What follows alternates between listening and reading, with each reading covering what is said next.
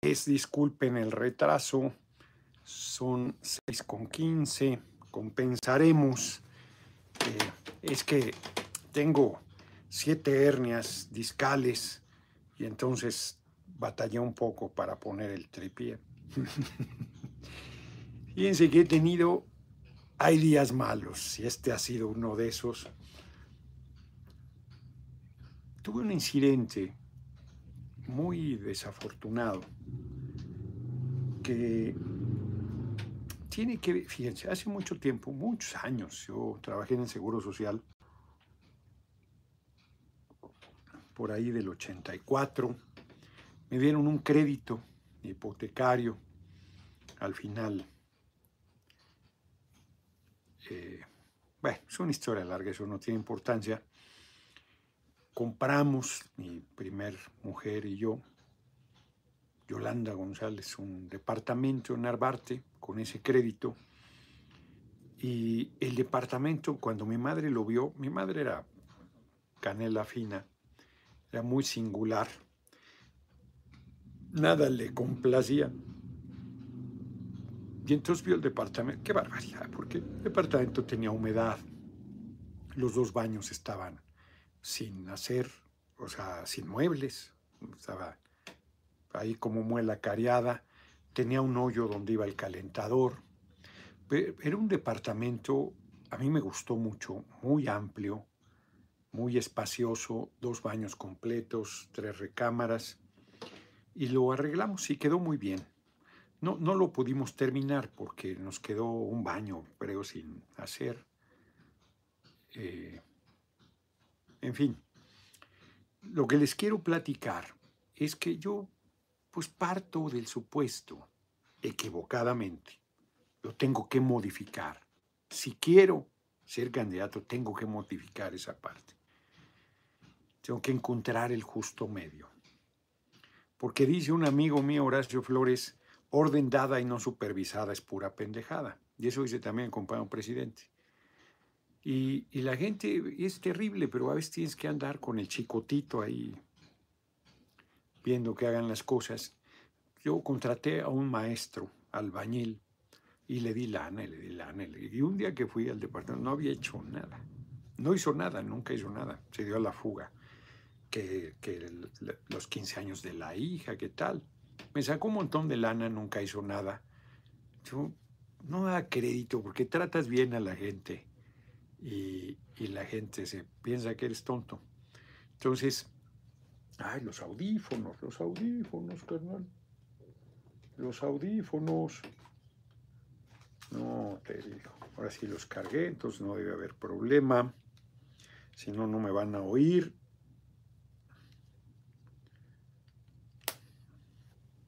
Hay que leer.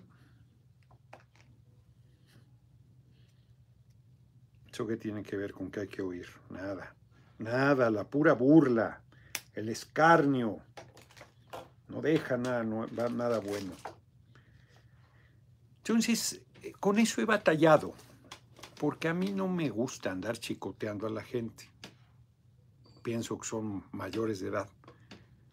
Y ayer llegamos en la madrugada, es, una, es de verdad muy mal el tema del, del aeropuerto está saturado y las líneas pues siguen ahí, siguen ahí porque eh, la gente también quiere, pues es muy cómodo tener el aeropuerto aquí metido en la ciudad, aunque contamine una locura. No estoy diciendo que lo quiten, ¿eh?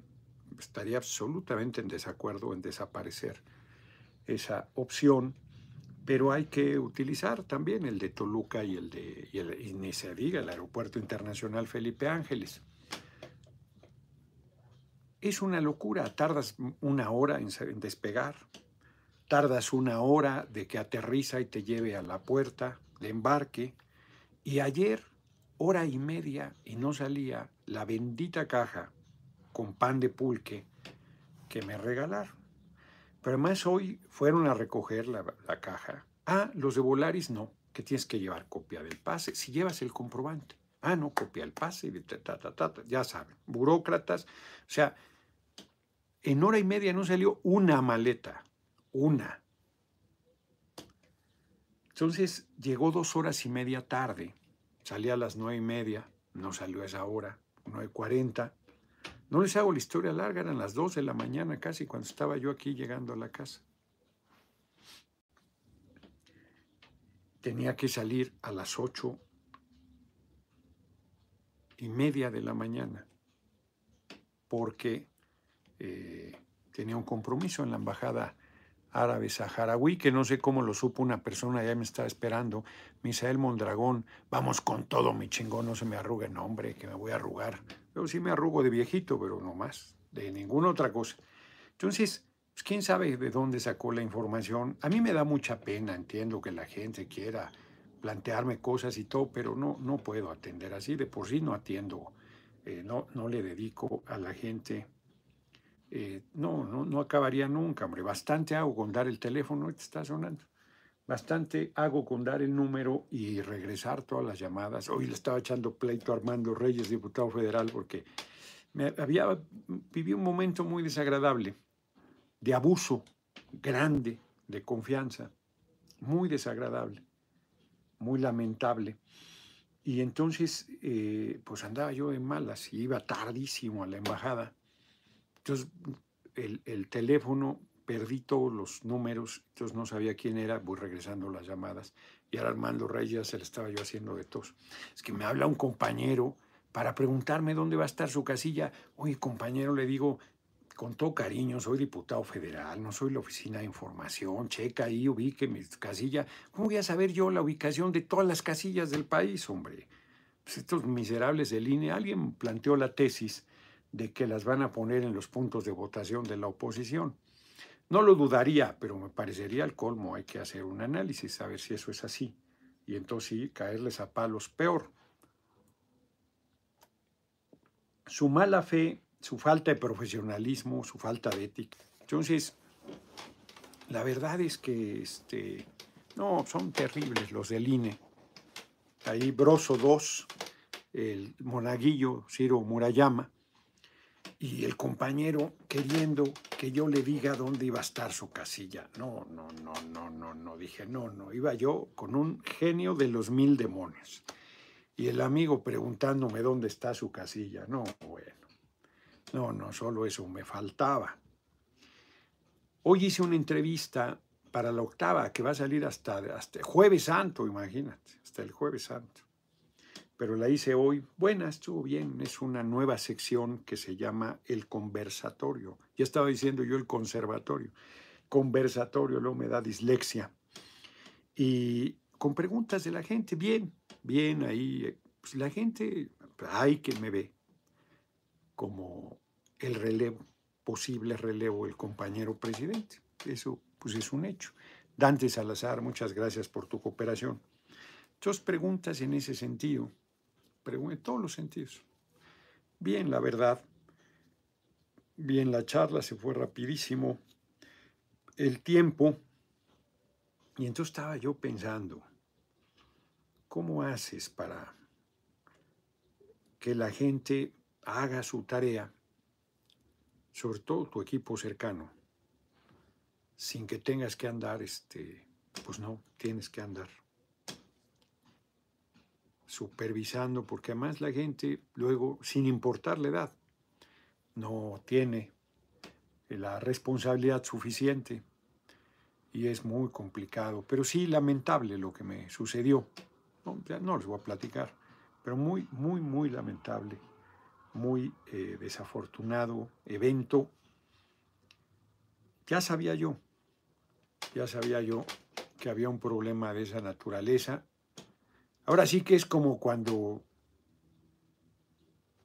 estás joven y te sale ahí alguna infidelidad y ya la, ya la intuyes, pero de repente suaca, te la acerca de Barrón López, patriota, político, magistral, tribuno, muchas gracias.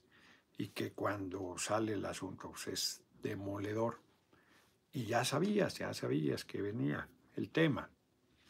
Yo ya sabía, pero luego soy corazón de pollo y la gente piensa que uno es tonto. Y bueno, pues acabas tomando la decisión que hay que tomar, que no puede ser otra que seguir adelante y, este, y superar esas cosas que pues, son lamentables, porque más va a seguir sucediendo, es, condición humana, condición humana que la gente falle, tú mismo puedes fallar. Y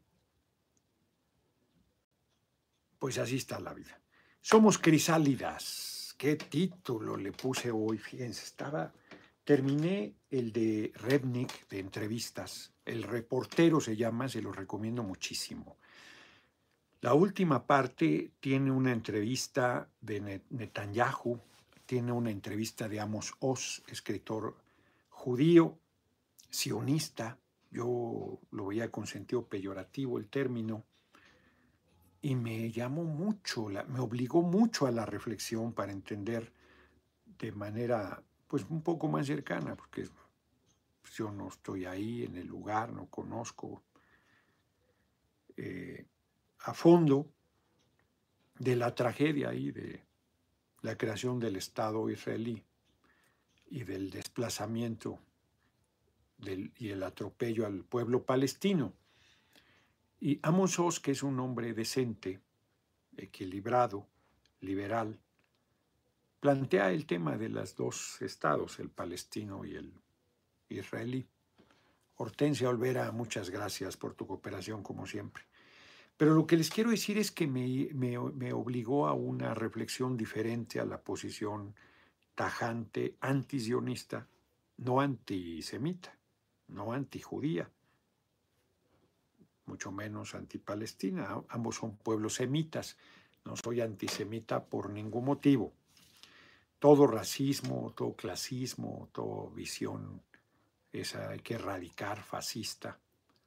Con la derecha, que son rabiosos en contra del movimiento, odian al compañero presidente, odian al pueblo, presumen su arrogancia, que es del mismo tamaño de su ignorancia, son monumentales, monstruosas, impresionantes, de pena ajena. Entonces uno tiene que ir siempre aprendiendo más. Y súper interesante el libro, súper interesante, la verdad. Me, ayudó mucho. Y tiene entrevistas excepcionales, ¿no? La de Al Gore, la de Tony Blair. Tiene una entrevista de Philip Roth. Tiene una entrevista de Bruce Springfield, o como se diga. Eh, Está muy interesante, es muy variado, muy diverso, sobre todo políticos y escritores. El tipo es bastante culto, es un buen libro, te invita a leer otros textos de él mismo y de otros personajes. Bueno, los de él mismo yo, yo quiero por, me gustó, me gustó este trabajo, que son 20 años de reportajes, de entrevistas súper bien hechas, ¿no? La de la dueña del Washington Post, la señora, ¿cómo se llamaba? No me acuerdo, Gray, no sé. Buenísimo, buenísimo, me gustó mucho, lo terminé ayer en la noche antes de... Aterrizando y lo iba terminando, fue demasiado tiempo ahí en el aeropuerto, primero en Torreón, muy dura la jornada de ayer. De Cuatro Ciénegas a Ramos Arispe, Ramos Arispe a Torreón, y luego el vuelo y luego el desastre de la... Pero miren, estoy ahora leyendo este, entrevistas de Julio Scherer y es, empieza con una entrevista a Fidel Castro al principio, en 1959. Y me pareció súper interesante él renuncia, era primer ministro, y renuncia porque el que era presidente, Urrutia, eh, que era un juez de la Corte Superior, superior cubana, se me hace, pues resultó un tipo inadecuado, ¿no? Tenía ya una pequeña corte de aduladores, dice Fidel, eh, gastaba dos millones de dólares para sus chuchulucos, un sueldo de 12 mil dólares mensuales, el mismo que se había asignado el, dictador Batista, que depusieron la revolución, mientras muchas madres desvalidas carecen de pensión. No era justo. Tenía actitudes caprichosas. Sus complejos, esos oscuros complejos que lo hacían caprichoso y torpe, amante de la adulación, eran un freno a la revolución. Entonces él renuncia para presionar a Urrutia y está por regresar al cargo de primer ministro. Y entonces él dice, pues la revolución no es un cargo. Compañeras, compañeros, la revolución no es un cargo. En todos lados se puede servir. La gente en Cuba sabe bien que no es el puesto lo que me preocupaba, sino la revolución, el movimiento, la felicidad de este país. ¿Qué tal? Claro, todo revolucionario debe estar pensando no en los cargos, sino en el proceso de transformación y sobre todo en la felicidad del pueblo. Y si no se me cree, que se consulte al pueblo, que se hable con él, que se penetre en su pensamiento y en su corazón, y cualquiera comprobará que hay una corriente de simpatía que no es posible ocultar hacia su persona. Y luego miren, qué interesante, porque dice que él no cree que habrá medidas de represión económica contra Cuba. Y vislumbra, plantea, esta entrevista es de 1959, 26 de julio, justo en el aniversario del movimiento 26 de julio. No creo tampoco que habrá medidas de represión económica contra nosotros, contra Cuba. Sería agravar, agraviar más al cubano y eso haría más fuerte su vinculación y unidad con las metas del movimiento. Lejos de debilitarnos, nos fortalecerá una acción de ese tipo.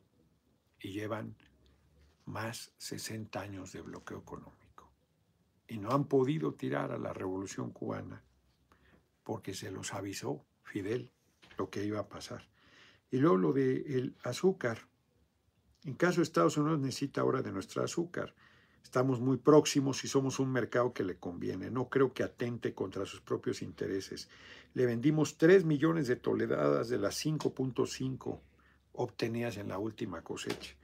Lo que no sabía Fidel es que iban a usar alta fructuosa y que iban a envenenar al mundo con tal de ya no comprarle azúcar a Cuba. Y luego plantea el dicho que yo se lo oí por primera vez a Raúl Álvarez Garín, pero me gusta mucho más como lo decía Raúl. Fidel dice, Roma paga a los traidores, pero los desprecia. Raúl decía, Roma paga, pero desprecia a los traidores. Me gusta mucho más esa, esa forma que le escucha Raúl.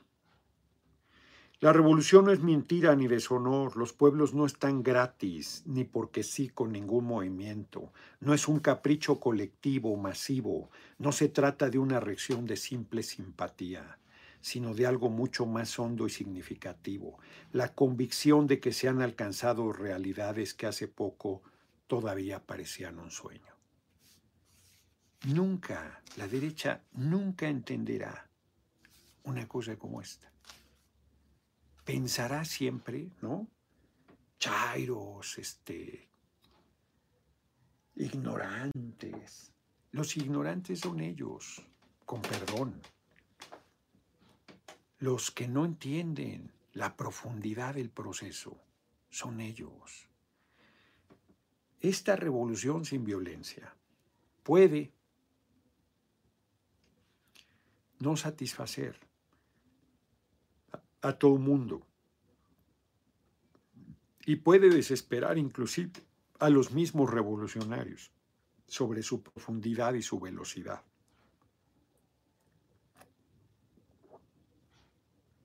Pero es una revolución y el pueblo lo sabe o lo intuye. Y el pueblo mismo está en un proceso de que quiere que avance más rápido, pero se sigue reproduciendo la política, la práctica política priista en el sentido peyorativo de que tú resuelves.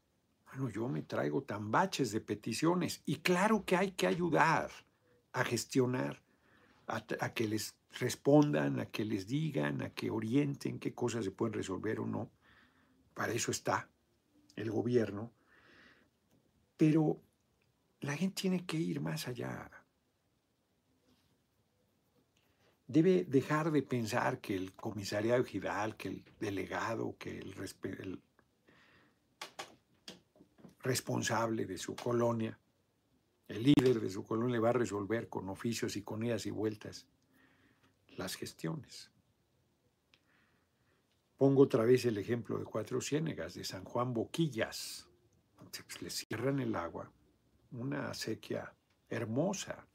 Qué bonito color toma el agua ahí en Cuatro Ciénegas. Y eso que no fui a las pozas.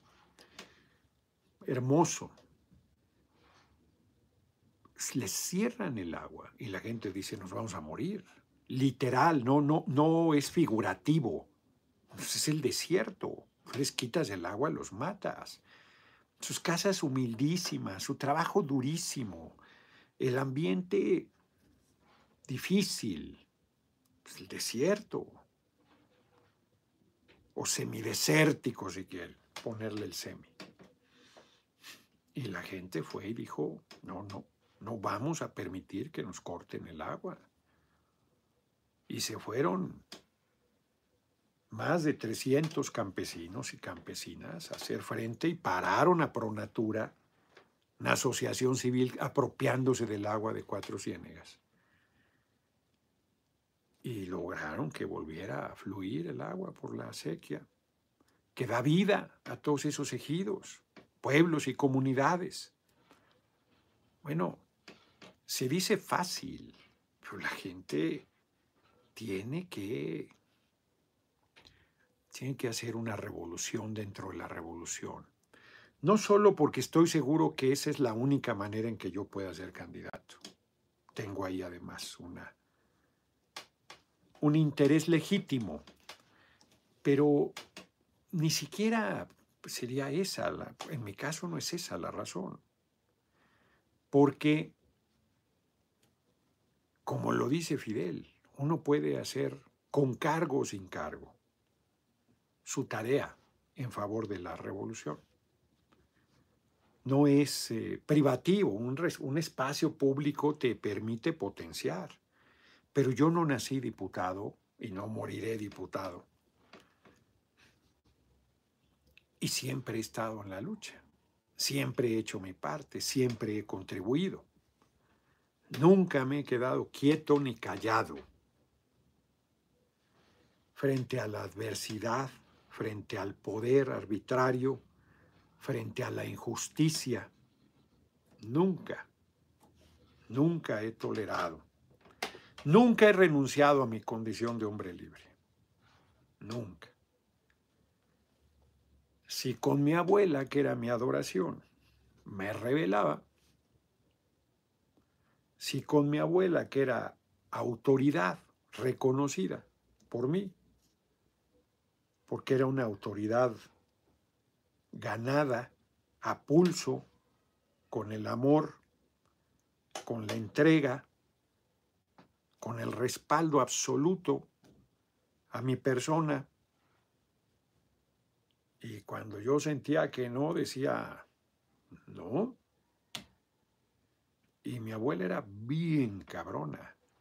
A mí de niño me daba miedo era muy cabrona.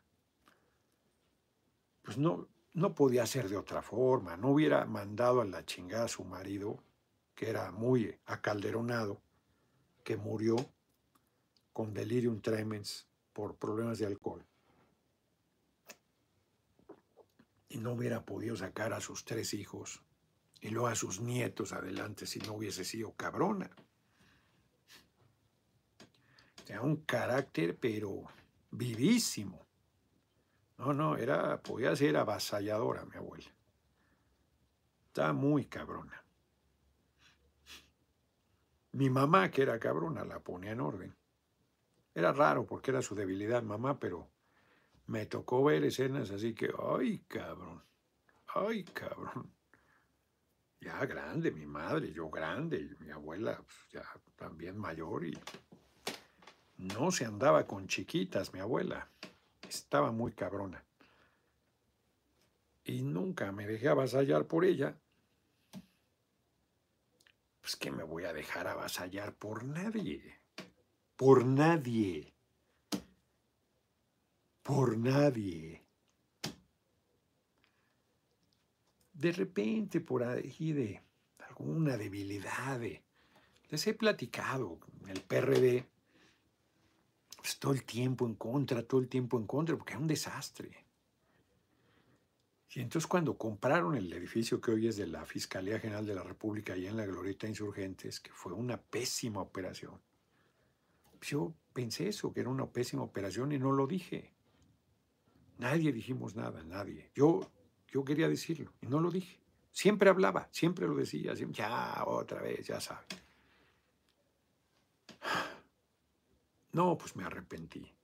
Eso fue una, la peor operación financiera corrupta, además, con Rosario Robles. Un daño patrimonial enorme al PRD. Y luego Pablo, que siempre fue muy obsequioso con las estructuras de poder del PRD, siempre muy obsequioso. Era un hombre de partido. Entonces, Pablo Gómez. Nadie dijimos nada. Nadie dijo nada. Yo me tiraba de los cabellos porque dije, ¿para qué me callé, hombre? No, no, no, no. Decía mi abuela y decía bien, más vale una vez colorado que cien descolorido. Hay que decir siempre lo que uno piensa. A riesgo de meter la pata, pero mejor, mejor que metas la pata por acción y no por omisión.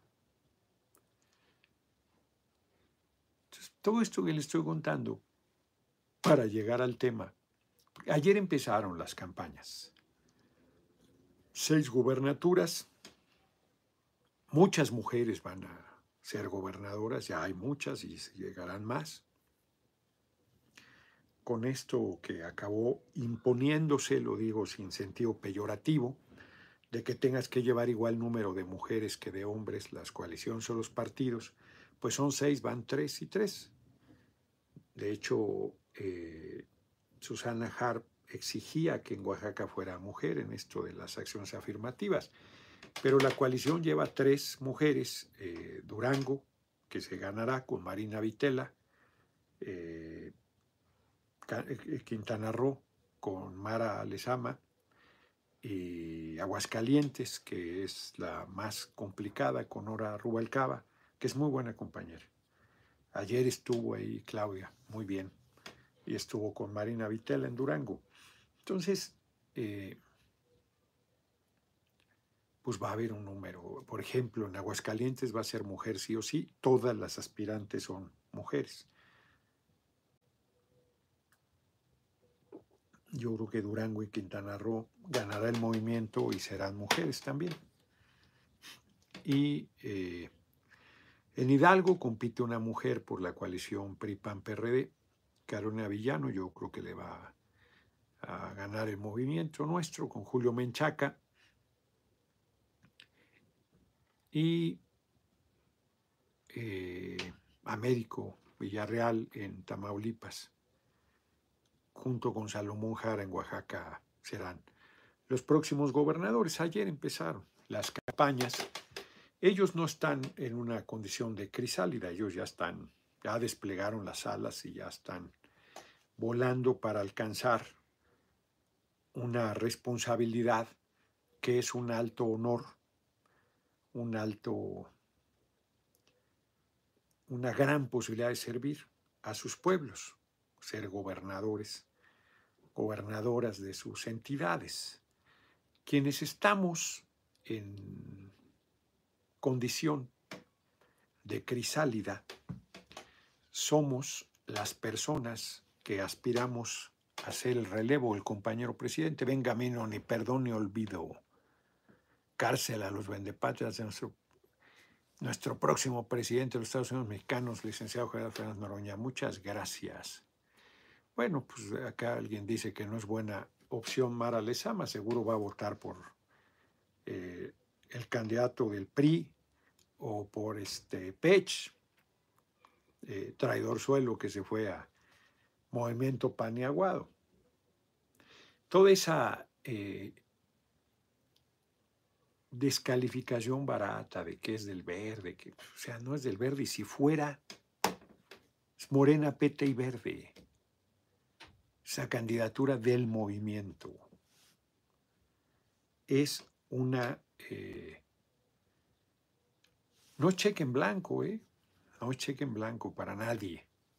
Que sean nuestros candidatos, candidatas, no quiere decir que como gobernadores van a poder hacer lo que les dé la gana. Para eso va la revocación. Si puedes revocar al presidente, puedes revocar a quien sea. Se siente ya un precedente en ese sentido, importantísimo. Entonces, pues hay los candidatas, candidatos que conocen. Esas son las opciones. Ya no hay quien decía una mujer en Oaxaca, pues no hay opción de mujer en el movimiento. Es Salomón Jara. Punto. Las opciones de mujeres están en otros estados. En Quintana Roo, en Aguascalientes, en Durango. Además es eh, demagógico, lo voy a decir a riesgo de que me tergiversen, de que distorsionen lo que voy a plantear, pero se trata de seres humanos. El relevo no tiene que ser de un género específico, no tiene por qué ser hombre, efectivamente, es momento en que las mujeres están tomando una participación política, no en las empresas, no en otros espacios de la vida social, económica del país, pero en la parte política se está abriendo la avenida de la participación a las mujeres y es correcto. Es legítimo, es importante, es fundamental. Y como estaba cerrado, es correcto también José Rodríguez Salud, mi futuro presidente. Hoy me defraudaron Álvaro Delgado y Páez apoyando con todo. Sí, están apoyando, todo el aparato está moviendo en torno a Claudia Sheinbaum. Pues es su decisión. Puede que legítimamente simpaticen con ella, eh, Páez y, Álvaro Delgado. Yo no tendría por qué cuestionar eso. Y si ellos legítimamente eh, la ven como una buena candidata, está bien que la apoyen. Si lo hacen reproduciendo el esquema político antiguo de que tiene el respaldo,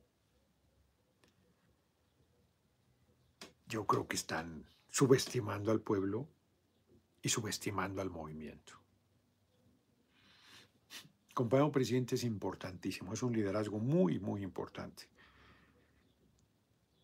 Y no quieren creer que va a respetar, que él dirá, pues quien tenga la mayor, mayor respaldo popular será la persona que encarne la candidatura y lo apoyaré con mi voto como lo ha comentado. Así que, pues cada quien que se defina, es importante, es temprano y me parece que si todo el, capital político que se está volcando en respaldo de Claudia, pues me parece que es muy fuerte y que si ni así puede ganar la candidatura, pues quiere decir que no debe ser. Y si la gana, pues es legítimo porque ha ido articulándose ese respaldo en torno a su persona. Yo, si ella gana la candidatura, la apoyaré, sin ningún reclamo, sin ninguna condición, sin ninguna este, mezquindad. No tengo problema, no tengo problema. Vamos a ver qué pasa vi que en algunos eventos a Dan Augusto le, coreaban eh, planteándole presidente.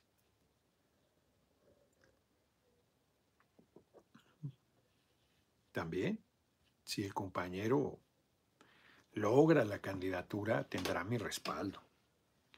Si es Marcelo, si es Monreal. Y habrá quien piense que yo digo esto porque estoy queriendo que me abran un huequito en sus altares, que algo me ofrezcan. Se equivocan, se equivocan. Yo voy a buscar ser el relevo del compañero presidente. Ángeles Haddad, mi patriota, ¿cuándo va a venir a Tijuana? Vamos rumbo al 2024. Saludos de Andimas, California, después de Semana Santa. Justo hoy que hablaba con Armando Reyes, voy a estar en Tijuana, donde no voy a estar es en Mexicali, voy a hacer una gira. Lamentablemente, no, no es que ya no dio, por el, creo que voy dos días, voy a estar en Tijuana, voy a estar en Ensenada, voy a estar en, no sé si en Rosarito también, y algún lugar más, Tecate. Entonces, este, ya regresaré a Mexicali. Pero voy justo después de Semana Santa y el domingo de resurrección, José Franco, ve nada más que cooperación. Muchísimas gracias por tu generosísimo respaldo. El domingo de resurrección todo indica que voy a estar apoyando a Salomón Jara en Juchitán. Ahí va a tener un evento que está organizando mi hermanito Angelino y este y hoy me comentó. Ya vio con Mónica, ya les confirmaré. Esta semana yo ando movido porque, bueno, mañana, hoy, no, hoy, hoy de verdad fue un día, ¿no? No puse el despertador. No puse el despertador, me despertó un calambre, estaba yo cansadísimo y cuando vi la hora dije, en la torre, y luego me entero que no llegaban por mí, ¡Puta, qué locura! Y luego, ya, finalmente llegué tardísimo con el embajador, no tan tarde, media hora. Pensé que iba a estar peor, con el embajador de la República Árabe Saharaui, que está en guerra, por cierto. Marruecos la invadió, la tiene ocupada militarmente, y de eso no dicen nada. De eso se callan. Ahí sí los hipócritas que están, qué barbaridad, Rusia, que no sé qué, que quién sé qué. Y ahí les vale que estén matando gente, que quieran despojar a este pueblo y que tenga más de 30 años este, luchando porque se le reconozca su soberanía, su autodeterminación. Iban a hacer un referéndum más de 30 años y la hora que no lo hace Marruecos y Marruecos anda con la chequera, ¿no? llevándose al turismo político a una bola para que, desinformando que la zona que es del pueblo de la República Árabe Saharaui, este, que no, que es de ellos, no, no es de ellos. Y nuestro gobierno, fíjense ahí, voy a plantearle al compañero canciller Marcelo Ebrard, Daniel Munguía, la alcaldesa panista Lía Limón, nos está fustigando. Somos el jardín del arte en San Ángel. Sí, como no es muy importante, con 67 años de tradición, además muy importante. La señora nos está cobrando derecho de piso. Nuestro padrón de identidad nos culpó de lucro sin pruebas. Pues no se dejen, no se dejen. E invítenme un día a una asamblea, voy con mucho gusto. Es muy importante ese espacio, hace mucho que no voy, porque efectivamente tiene un nombre correcto, venden arte, arte, arte popular, es además un mercado al aire libre que le da mucho, mucho encanto y mucha fuerza al fin de semana a San Ángel. Ficción, en mi opinión, si realmente se quiere crear un cambio en México, se tiene que meter a la cárcel a los responsables, expresidentes, para decir claro pues yo estoy de acuerdo. Justo hoy en la entrevista con la octava comentaba eso, que la gente sí está agraviada y quiere que los expresidentes sean juzgados, vayan a la cárcel y regresen lo robado y yo creo que eso se debe hacer. Yo creo que sí se debe llevar a cabo.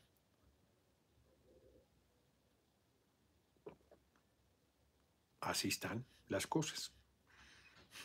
Lía Limón es terrible, terrible. Son Aguada y dice que hace negocio, la que quiere hacer negocio es ella. Y no dudaría que haya líderes ahí que se han beneficiado, porque también pues, hay de todo. Pero de todos tiene que respetar las décadas, pues, casi 70 años están comentando de... Además es muy atractivo ahí ese espacio, los fines de semana muy atractivo, es un lugar muy bello además. Y hace que mucha gente vaya. Y tiene una derrama económica, pues no solo para los puestos de ese fin de semana, sino para la propia infraestructura de servicios, sobre todo restaurantes que hay ahí en ese lugar. Mucha gente ahí se queda a comer. Es muy bonito, muy bonito el lugar. Pues no se dejen y mi número lo doy todo el tiempo, pues ahí búsquenme, invítenme. Bueno, con Mónica vean. Entonces les decía yo, sí estamos quienes aspiramos en estado de crisálida, porque todavía falta. Falta que esto madure, hay que ganar estas seis gubernaturas. Bueno, dentro de siete días es la gran fecha. Hoy en la entrevista una persona decía que, bueno, pues ¿para qué la revocación, la consulta? Si nos guste o no, ¿quién llega a la presidencia y se quedará? No, justo no. Justo lo que se está dando es una herramienta democrática para que el pueblo con su voto pone y el pueblo con su voto quite. Y decía el Georgie Boy, Jorge Ramos, que si no va a haber revocación, pues tú puedes reunir las firmas para revocar el mandato y la gente puede decidir que no le revoca y puede decidir su ratificación, que no sea torpe. Se hace que no entiende. José Preciado, el ciudadano despolitizado, muere esperando que los traidores a patrias cambien los transformadores viven buscando sus propios cambios. Pues sí, hay que empujar, no va a llegar nada. No nos, al pueblo no nos van a regalar nunca nada. Tenemos que luchar por el proceso de transformación, tenemos que luchar por la conquista de nuestros derechos, tenemos que luchar para que se consoliden y se ejerzan esos derechos. Nada nos es regalado nunca. Y es la hora del pueblo, es la hora de la gente. Entonces, volviendo al tema, los seis gobernadores que se disputan, yo creo que vamos a ganar. Pues la aspiración es ganar los seis. Y hay, yo creo que hay condiciones para mínimo cinco. Ahora resulta que si no ganas mínimo cinco es un fracaso de la cuarta transformación. Pues no, el otro día con Lula da Silva presentaba unos datos muy interesantes, Mario Delgado, de cómo el PAN, que gobernó dos periodos, uno legítimamente con el cabeza hueca de Fox y el otro usurpando la presidencia con Calderón, y nunca llegó a tener la mitad de las gubernaturas del país.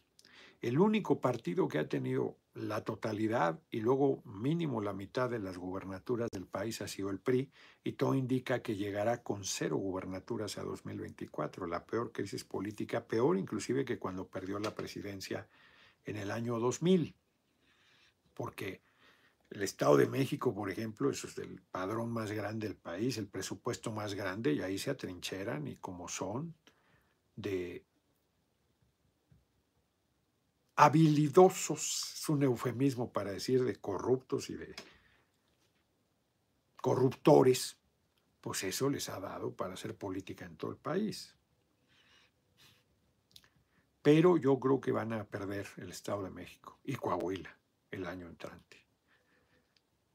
Y este año van a perder eh, Hidalgo y ¿cuál es la otra que tienen? Oaxaca. Oaxaca. Entonces, yo creo que ya van de salida, por lo menos en este periodo, y el PAN, pues también disminuyéndose. Porque además su oposición es patética, mentirosa, tendenciosa, intrigante, falsa, hipócrita, racista, clasista, majadera, facha. Qué caradura, cuadri, haber ido a la marcha. El tipo, después de lo que hizo en la semana, es para que se replegara un poquito y dijera, ay, caray, a ver, no, no, no, son como, como el comandante Borolas o la señora Zavala, son impresionantemente desvergonzados. No, no tienen ni un poquito de pudor. No, no, qué, qué forma de hacer política. Es, está cabrón, está cabrón. Dice Trotsky F-150, muchísimas gracias por tu generosísima cooperación. Acá la super cooperacha, sí, José Franco, sí la dije. No se me va a pasar a alguien. Daniel Munguía, o sea, ya también dije lo de Alemón. Pues muchas gracias, ya vamos en 45 minutos y ya va la fabulosa suma de 125 dolarucos. Francisco Obrador, el discurso del PRI y su posición sobre reforma energética, gasolinazos, energéticos de precio, invertir en productos ociosos, por eso mismo. Sí, no tienen, bueno, pues es la posición de la oposición mentirosa, embustera. Ellos pusieron al país dependiente el 70% de la gasolina que consumimos se importa. Es una posición de dependencia brutal en la que nos pusieron y se hacen los locos. Ellos y los paneaguados. Van a, yo creo que van a votar con nosotros. Y de por sí tienen difícil el proceso electoral, si votan en contra, yo creo que se los acaba de chupar la bruja. Pero además, hoy resolvía la Corte, no sé qué resolvió. ¿Sabe alguien qué resolvió la Corte? Porque hoy resolvía, es muy importante, la eh, legislación secundaria sobre su constitucionalidad y el proyecto iba en favor de que es constitucional. Entonces, eh, esa decisión es fundamental porque, como les dije la semana pasada, allana el camino eh, de la reforma constitucional, porque deja cuatro o cinco temas de los que, desde mi punto de vista, no debería. Bueno, los dos de mayor debate serían eh, los órganos autónomos que quitaron el SENACE, que es el, el cerebro de Comisión Federal de Electricidad, si lo quitaron, pues ese debe regresar. Y ellos seguirán que el órgano autónomo. La CRE, en la Comisión Reguladora de Energía, en todo caso ellos podrían discutir que sea autónoma, pero el SENACE de ninguna manera. Yo creo que ambos deben integrarse a, al, este, a la Comisión Federal de Electricidad. Ese es un tema de discusión. Y el otro es el porcentaje, 54-46, que a mí me parece más que suficiente 46 para los privados, hasta. Y la oposición pues quiere que no se fije ese porcentaje máximo y mínimo. Yo creo que no hay que ceder, punto. Pero de ahí en fuera, lo del litio, lo del derecho humano, lo de las tarifas, todas esas cosas, yo francamente creo que no debemos tener ninguna diferencia. Basilio Velasco Noroña para presidente 2024, el mejor para suplir al presidente. Muchas gracias, Basilio, como todos los días, además de cooperando, siempre apoyando activamente. Pues estamos en situación de crisálida. Estamos en situación de crisálida. Eh, ¿Quién desplegará las alas? Yo creo que todas y todos yo creo que todos romperemos esa condición, desplegaremos nuestro potencial y uno será, una será, una persona será la que encarne la candidatura del movimiento y todas las demás yo espero que se sumen a apoyar. Porque va a ser muy difícil, muy difícil para quien sea. Nadie, puede decir lo obvio, Trotsky, F-150, otra cooperacha igual de generosa. No, hombre, muchísimas gracias. Ninguna persona suple al compañero presidente. Es un monstruo en el sentido positivo de la palabra. Entonces, esos zapatos solo se pueden llenar de manera colectiva, de manera colegiada. Entonces hay que articular un gran liderazgo colectivo que a una persona le tocará abanderar al movimiento, pero requerirá de todas y de todos. Yo puedo sentirme muy chinguetas y que al viento las compongo y tal, pero cree que necesitamos de todo mundo, se requiere de todo mundo. No, no puede ser de otra manera. No debe ser de otra manera. Vamos a ver, vamos a ver qué. Estoy viendo la. Déjenles enseño. Estoy volteando. Estoy viendo la foto. Ahí con ella, muy cariñosa. Esta, es reciente. No sé quién se la haya dado, está hasta enmarcada. Es una foto en la playa. ¿Dónde estamos? Yo creo que no sé dónde estamos. Estamos en la playa. Pero quién sabe dónde. Miren, la estaba viendo. Está bonita la foto, ¿no?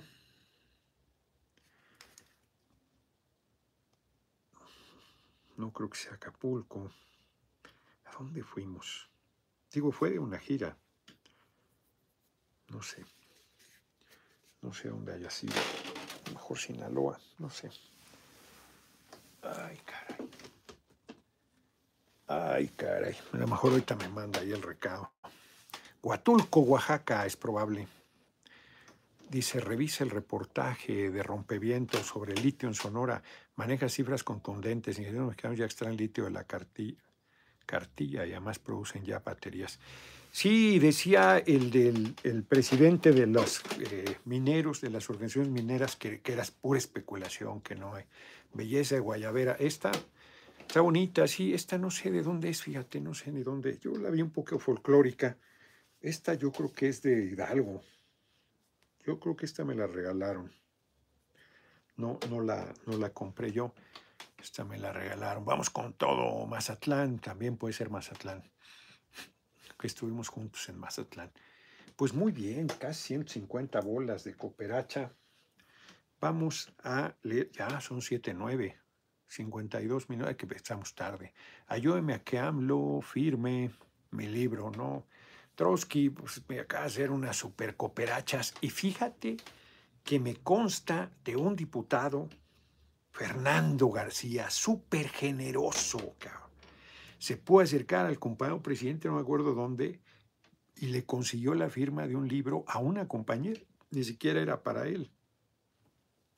No sé cuándo vuelva este Trotsky, no sé cuándo vuelva a ver al compañero presidente, hombre. Abraham Lincoln, hola señor Noroña, mis respetos para usted, espero siga siendo el gran político que es. Fíjense que eso sí, eso no voy a variar.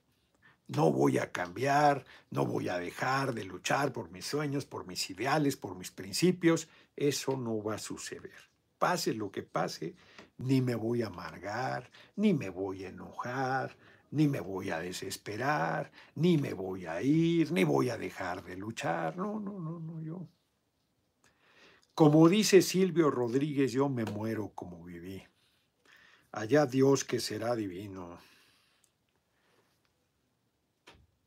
Saludos, compañeros. Noroña para presidente, dice García Domínguez. Que se mejore, lo escucho con voz medio aguardientosa. No, estoy, estoy bien al tiro. Yo creo que más bien cansancio un poco. China, con Inglaterra están aumentando. No, hombre. Ya relájense, ya relájense. Veo, hoy andaba, fui al APS a la entrevista, aquí a la octava, montón de gente con cubrebocas. Claudia quitó una medida inexistente porque no existía la obligatoriedad en exteriores, ni siquiera en el DF. Y sale a decir, quito la obligatoriedad del cubrebocas en exteriores. O sea, si no hay obligatoriedad, ni en exteriores ni en interiores, lo han impuesto a la mala. Y gente con el chico, no, bueno, ya están convencidos que se protege. ¿Qué le vamos a hacer? y ya otra vez están queriendo meter a la histeria. Pónganse histéricos los que quieran. Qué bueno que no fui a Cuba. Sí me dijeron que andan muy, muy histéricos con el tema. No, no, no, yo paso. Yo francamente a estas alturas ya no aguanto. El avión se me hace larguísimo. Compro una botella de agua y carísima en estos vuelos que, que literal no te dan ni agua para irme tomando el agua y no me estén fastidiando con el pinche cubrebocas. A ver. A ver, a ver. Vamos a leer las efemérides de hoy, 4 de abril, el presidente Benito Juárez en 1861 reduce a cuatro las secretarías de Estado, porque no había lana. Relaciones exteriores y gobernación juntas. Justicia, fomento e instrucción pública. Hacienda y crédito público y guerra y marina. 1915, el general Álvaro Obregón al frente del Ejército de Operaciones Constitucionalista ocupa Celaya, Guanajuato, para enfrentar las tropas de Francisco Villa. Ahí pierde Obregón. Está contado, son dos cosas de las que me acuerdo de su libro 8.000 kilómetros en campaña. Es, muy militar, es de las batallas. En realidad, para quien estudia eh, las armas debe ser importantísimo. La parte política, lo que les he platicado mucho, que cuenta que en la primera etapa de la Revolución Maderista no participó, se acobardó.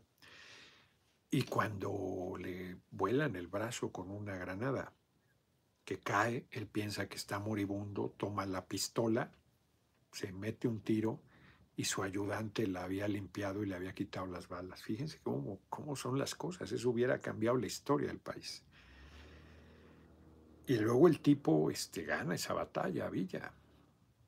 Y luego ya al poco tiempo está cabalgando, tú traes una herida y ya no quieres que te dé ni el aire y este cabrón con el muñón apenas recuperándose y siguió machacando a Villa. Qué fuertes. Eran muy, muy, muy hombres. 1929 muere Karl Benz, ingeniero inventor alemán que creó el primer automóvil con motor de gasolina, el Mercedes-Benz, en su honor.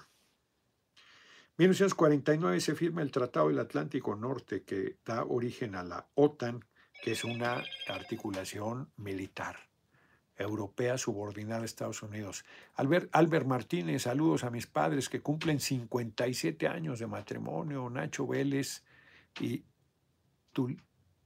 Tulita Chávez, de la izquierda, de corazón, de Merito Gómez Palacio Durango, ayer andaba yo ahí de pasada, allí debe haber sido el, inicio de campaña de Marina Vitel, pero yo llegué ya en la noche solo para regresarme. 1952 nace un chingón del blues, Gary Moore. Es de, yo no sabía que era de Irlanda del Norte, es un chingón. 1968 en Memphis es asesinado un día como hoy el gran Martin Luther King, debía haber leído antes. La, de repente debo leer primero las efemérides. Martin Luther King, la, la, película de Selma es buenísima y hay una sobre, Martin Luther King, creo. Sí, claro, que es, es terrible. Es 38 años tenía, creo, cuando lo mataron. Qué hombre más excepcional, premio Nobel de Literatura, enfrentó cosas como para que salías corriendo de miedo, o sea que les temblaban las piernas de miedo. Hay una escena en una película, me acuerdo, que va saliendo él en el lobby de un hotel y uno le dice, Doctor King, sí. Entonces él extiende la mano y el otro le da un puñetazo solo por, solo por ser defensor de los derechos civiles y de la igualdad. Qué rabia, qué odio, qué ignorancia, qué cobardía. Y bueno, lo matan de un tiro en un meeting en Memphis. Terrible, un día como hoy. Hay que mañana la efeméride del asesinato de Martin Luther King. Van a decir que eso no tiene que ver con México. Es importantísima. Importantísima efeméride el asesinato. Un hombre que luchó por la igualdad, entre los seres humanos. Fuerte, fuerte. Y él decía, era creyente, él era ministro del culto, decía que todo creyente tiene la obligación moral de combatir la injusticia. Yo creo que todo ser humano tenemos la obligación moral de combatir la injusticia. Grande, Martin Luther King. Yo leí una, un primer tomo de una biografía como de mil cuartillas, cabrón En Argentina lo compré. Espléndida, no me acuerdo el nombre del autor. Tiene una biografía de Clinton, por cierto, también. Fue cercano colaborador de Martin Luther King. Espléndida, mil cuartillas. Y hay dos tomos más de creo que dos mil o tres mil cuartillas, pero no, no los han traducido. No me acuerdo ahorita el nombre del autor. Me soplé las mil cuartillas. ¿eh? Interesantísimo. Trabajo espléndido, espléndido.